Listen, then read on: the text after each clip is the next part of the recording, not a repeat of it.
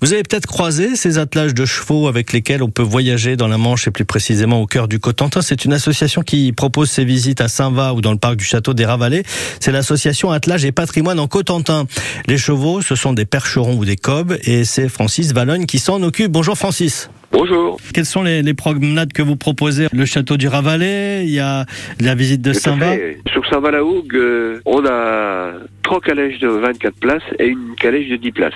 Donc sur Saint-Va-la-Hougue, on peut accueillir des groupes. On leur propose une balade de 1h30 commentée. Et en plus de la balade, il y a une possibilité de visite d'un atelier ostréicole et d'une dégustation d'huîtres. La balade est à Saint-Va et tout, tout en bord de mer euh, avec des, des, beaux paysages. Ça, c'est proposé du mois de mars euh, à la fin de l'année. Autrement, on, a le château des Ravalais à Tour-la-Ville, hein, qui, est, qui, qui, est, magnifique, qui a un magnifique parc, il y a toujours beaucoup de monde au château de Tour-la-Ville. Et là, euh, on propose des balades le mercredi et le samedi. Euh, on sort du parc et on, prend un petit chemin, on va faire le tour d'un étang et puis on vient. C'est des petites balades de 30 minutes. Et puis alors, il y a encore une activité qu'on qu a développée et, qui plaît beaucoup, c'est une balade d'une heure trente à partir de, du bourg de Digoville. On part par des petits chemins de campagne et là, on va sur des magnifiques points de vue qui est le Cap Lévy, le, le petit village de Bretteville-en-Serre, le port du Becquet et puis la, la, grande rade de Cherbourg et on a une vue jusque sur la Hague,